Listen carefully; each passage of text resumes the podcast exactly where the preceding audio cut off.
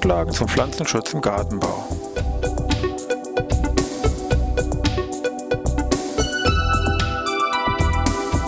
Ein wöchentlicher Podcast der Forschungsanstalt für Gartenbau an der Fachhochschule Weinstefan von und mit Thomas Lohrer. Für Gartenbaustudenten und alle anderen, die sich für Krankheiten und Schädlinge an Pflanzen, deren Biologie und Bekämpfung interessieren. Thema heute Hexenringe. Ja, ich begrüße Sie zur neuen Podcast-Ausgabe Pflanzenschutz im Gartenbau hier aus Weinstefan. Wir wollen uns heute, wie schon angekündigt, mit einem Phänomen beschäftigen, was weniger vielleicht im Produktionsgartenbau zu finden ist, sondern mehr vielleicht in dem Bereich hier Galabau, Hobbybereich Beratung, nämlich hier Stichwort Hexenringe im Rasen. Das ist eine relativ bekannte Erscheinung eben, diese Hexenringe. Also gemein ist eben letztendlich Fruchtkörper, die kreisförmig angeordnet hier im Rasen oder auch unter natürlichen Bedingungen, sage ich mal, im Wald auf einer Lichtung hier entsprechend auftreten. Das war früher schon, kann man schon vom Namen fast vermuten, ein relativ ungeklärtes Phänomen, warum die da so plötzlich kreisförmig auf dem Rasen, auf der Wiese oder hier im Wald aufgetreten sind. Dementsprechend tauchten dann auch solche Verknüpfungen auf mit eben Hexenringe. Also Stichwort, man hat dann vermutet, irgendwelche Hexen hätten da vielleicht irgendwo ihre speziellen Plätze. Im englischen Sprachbereich werden die als Fairy Rings bezeichnet, sogenannte Elfen- oder Feenringe. Also wir sehen in beiden Sprachen zumindest ist der Bezug zum Unnatürlichen hier auf jeden Fall im Namen hier auf jeden Fall noch vorhanden. Diese Hexenringe haben nicht nur im Bereich Gartenbau, sondern auch, sag ich mal, hier so Kunstliteratur, Theater Einzug gehalten. Also Shakespeare und Co. haben ja alle irgendwo mal diese Hexenringe, sag ich mal, hier mit verarbeitet. Um die geht es uns weniger, sondern mehr wollen wir hier diesen biologischen Hintergrund hier mal ein bisschen ähm, näher beleuchten. In der Summe sind ungefähr, da schwanken so die Literaturangaben, sagen wir mal 50 bis 70 Pilzarten beschrieben, die für solche Hexenringe verantwortlich ähm, gemacht werden können. Also schon relativ viel. Es gibt nicht nur eins, zwei, drei. Also sehr häufig dabei muss man aber ganz klar sagen, taucht der sogenannte Nelkenschwindling auf, Marasmius oreades, der zudem im günstigsten Fall sogar noch essbar ist. Viele andere dieser Hutpilze, die nämlich hier als Hexenringe auftreten, sind aber giftig und für den Verzehr eindeutig nicht geeignet. Mit einer der ersten, ja, sagen wir wissenschaftlichen Betrachtungen zu den Hexenringen stammt von einem Herrn Wollaston aus dem Jahre 1807 mit eben Blick auf diese Ursache. Die Hexenringe haben nichts mit Hexen, Elfen, Feen, wie auch immer zu tun, sondern sind eben wirklich das Produkt von entsprechenden Pilzen und konnte auch hier die ersten biologischen Zusammenhänge aufklären. Das wollen wir nämlich auch machen, dass wir uns jetzt mal ein bisschen näher mit diesen Hexenringen und dieser Biologie und natürlich später Fragen zur Vorbeugung und Bekämpfung mal ein bisschen genauer angucken wollen.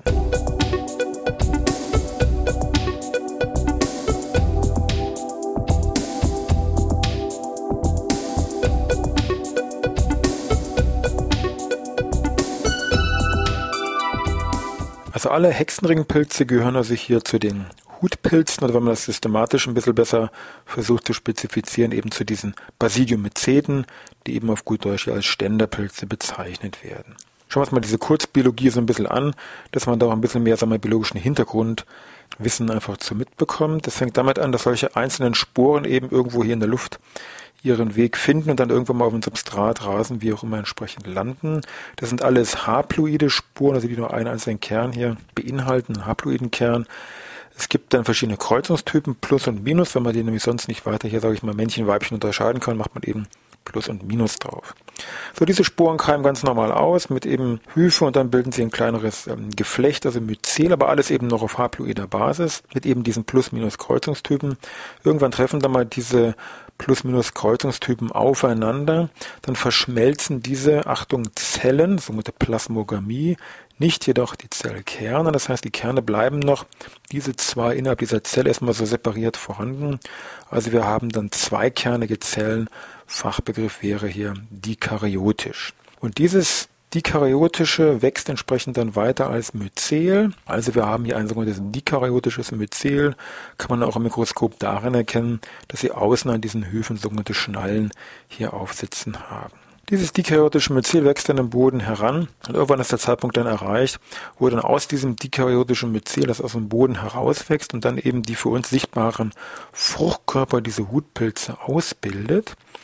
Auf der Unterseite wird dann eine, ich sag mal, dichte Schicht von Sporenträgern ausgebildet. Fachbegriff dafür ist Hymenium.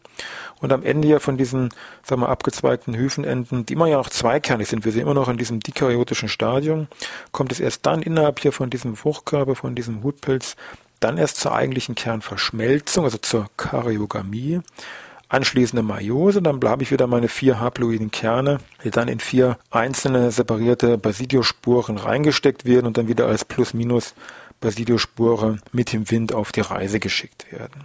Wichtig wäre, wenn so ein Pilz sein Wachstum innerhalb von so einem homogenen Substrat, wie es der Rasen ja ist, ähm, beginnt, ist das alles natürlich sehr gleichmäßig und der Pilz kann sich ja wunderbar radial kreisförmig ausdehnen, genauso wie er es vielleicht auch im Labor in einer Petrischale machen würde. Das heißt, am Ende an der Peripherie, also am Umfang, wenn Sie so wollen, von diesem Kreis, werden dann diese Fruchtkörper ausgebildet und alles andere von diesem Pilzgeflecht befindet sich unterirdisch im Boden und ist für den Menschen natürlich in dieser Form, sage ich mal so, nicht sichtbar.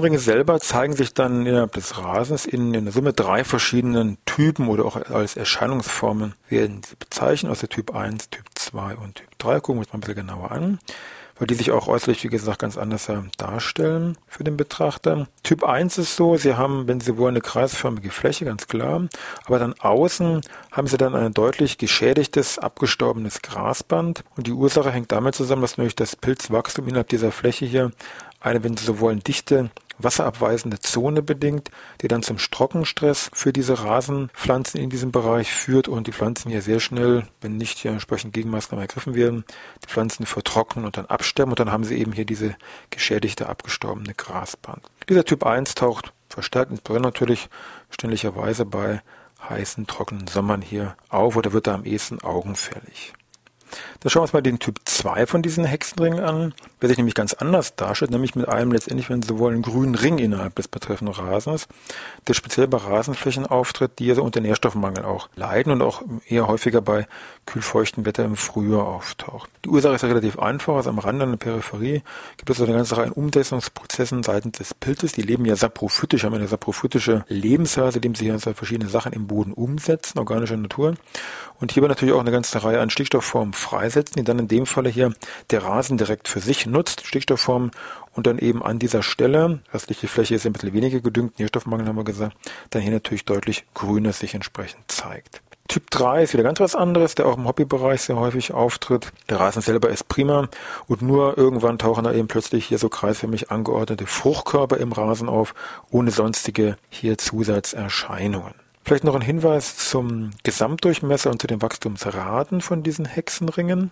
Die Wachstumsraten sind mal gemessen worden, so im Bereich Wiese, damit man mal so eine Zahl einfach im Kopf hat, liegen so zwischen 10 und 35 Zentimeter pro Jahr. Also das ist das, was hier der Pilz jedes Jahr hier an Strecke wieder kreisförmig hier jeweils an Radius hier Zuwachs erreichen kann. Und wenn ich mir den Gesamtdurchmesser von so einem Hexenring angucke, ist klar, die werden ja mal größer. Es sind auch hier Hexenringe bekannt, die mehrere hundert Meter hier Gesamtdurchmesser betragen und sind dann teilweise natürlich auch mehrere hundert Jahre alt, wenn man das im Prinzip zurückrechnen würde auf den Startpunkt hier von so einem Hexenring. Gut, was also tun, beziehungsweise ist überhaupt notwendig, hier irgendwas zu tun gegen diese betreffenden Hexenringe?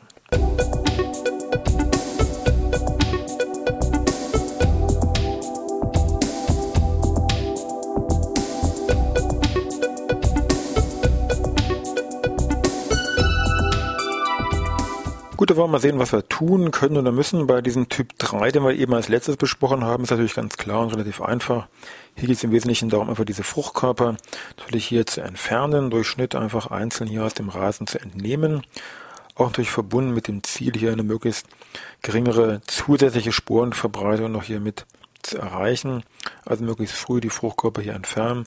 Rasenmäher wäre da vielleicht weniger gut, weil natürlich dadurch durch diese ganzen Zentrifugalkräfte, sage ich mal, natürlich hier die ganzen Spuren nochmal weit über diese Rasenfläche hinaus verteilt werden würden, was vielleicht nicht ganz so optimal wäre. Also das Beste wäre hier eigentlich, im Messer einfach mal kurz diesen Kreis ablaufen und diese Fruchtkörper einzeln da vorsichtig entnehmen und hier entfernen.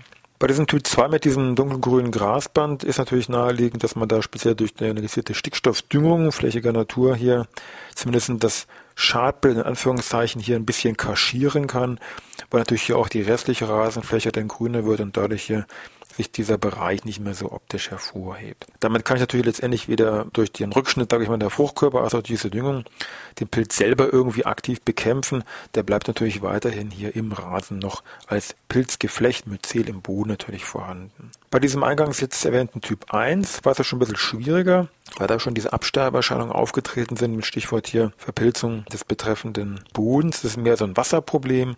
Also müssen hier alle Maßnahmen hingehen Richtung, ich sag mal, Tiefenlockerung, Vertikutieren, intensive Bewässerung und, und, und. Möglichst so im Trio als Gesamtmaßnahme mehrfach wiederholt, um da überhaupt irgendwo mal hier Land zu sehen. Andere Strategien, sage ich mal so allgemeiner Natur, wäre natürlich, dass man sagt, gut, dann tausche ich den Boden einfach aus, dann bin ich das Problem doch los vom Prinzip natürlich denkbar. Wichtig ist, man darf nicht nur den Umfang selber jetzt hier natürlich im Blick haben, sondern muss natürlich praktisch ja die gesamte Kreisfläche hier irgendwo im Fokus haben, weil natürlich der Pilz im Boden weiterhin wächst und nicht nur am Rand hier, wo die Fruchtkörper vorkommen. Also würde man schon gleich vermuten, ah, das muss eine etwas aufwendigere Methode sein, natürlich mit gewissen Kosten hier verbunden ist wo lohnt sich das? Im Golfrasenbereich vielleicht schon, in anderen Bereichen vielleicht weniger, muss man dann entsprechend abwägen. Was man natürlich nicht vergessen darf, die Gefahr einer Neubesiedlung ist natürlich immer noch gegeben, weil der Boden kann natürlich dann frei sein von diesen Pilzspuren, ganz klar, aber die können natürlich jederzeit wieder von irgendwo wieder auf diesem Stück landen und dann wieder fängt das Spielchen wieder von vorne, sag ich mal an. Also Bodenaustausch eingeschränkt hier, sag ich mal, sinnvoll. Eine Möglichkeit, die natürlich auch immer so im Raum steht, wenn es um irgendwelche Krankheiten im weitesten Sinne geht, ist natürlich hier ein Einsatz von entsprechenden Fungiziden. Im Moment ist es so, dass aktuell in Deutschland keine Mittel, keine Pflanzenschutzmittel aktuell gegen Hexenringe zugelassen oder genehmigt sind. Also 18a, 18b, da tut sich nichts beim entsprechenden Rasen. Früher war es so, dass es da trifurinhaltige Produkte gab. Der Wirkstoff ist aber heute weg vom Fenster. Außer von Deutschland kann man sagen, dass es da schon eine ganze Reihe an verschiedenen Wirkstoffen gibt, die hier eingesetzt werden, aber in der Regel weniger zur Bekämpfung, sondern mehr so zur Reduktion. Daran merkt man schon, auch da hapert, sage ich mal, mit dem Bekämpfungserfolg. Da wird meistens mit so Wirkstoffen wie Azoxystrobin, Metconazol oder Pyraclostrobin gearbeitet. Was bleibt vielleicht zum Schluss? Ein Leben mit dem Pilz, sage ich mal, wäre natürlich vom Prinzip ebenfalls denkbar. Speziell, weil wir eingangs schon erwähnt haben, speziell dieser häufige Pilz, dieser Nelkenschwindling, Marasmius aurealis, ist ein essbarer Pilz. Hier vielleicht nochmal eine Idee für ein Rezept. Und zwar für eine Nelkenschwindling-Suppe. Was nehmen wir da? Zwiebeln, kleinschneiden, Würfel in die Pfanne rein, mit ein bisschen Butter glasig anbraten. Dann kommen die Pilze dazu, ungefähr so ein halbes Kilo, 500 Gramm, also von Nelkenschwindlingen. Da müsst ihr natürlich sicher sein. Knollenblätterpilz macht sich ja nicht so gut. Dann braten Sie das ein paar Minuten an, vier, fünf Minuten, ein bisschen Mehl drüber streuen, ein paar Esslöffel, nochmal fünf Minuten braten lassen und dann das Ganze dann versetzen mit einer Fleischbrühe mit einem Liter und dann, ja, lassen Sie mal zehn Minuten, Viertelstunde köcheln. Das Ganze wird dann noch mit verschiedenen Zutaten, was weiß ich, Zitronensaft, Petersilie, Weißwein, schmecken Sie das noch ab packen zum Schluss 100 Milliliter Sahne dazu und dann könnt ihr das Ganze hier als Suppe entsprechend servieren. Wichtig wäre eben nur, dass Sie sich sicher sind, dass es auch der Nelkenschmiedling ist, also da von der Pilzberatung zur Not Hilfe holen lassen. Ansonsten, ja, lassen Sie schmecken und nächste Woche Dienstag hören wir uns dann wieder.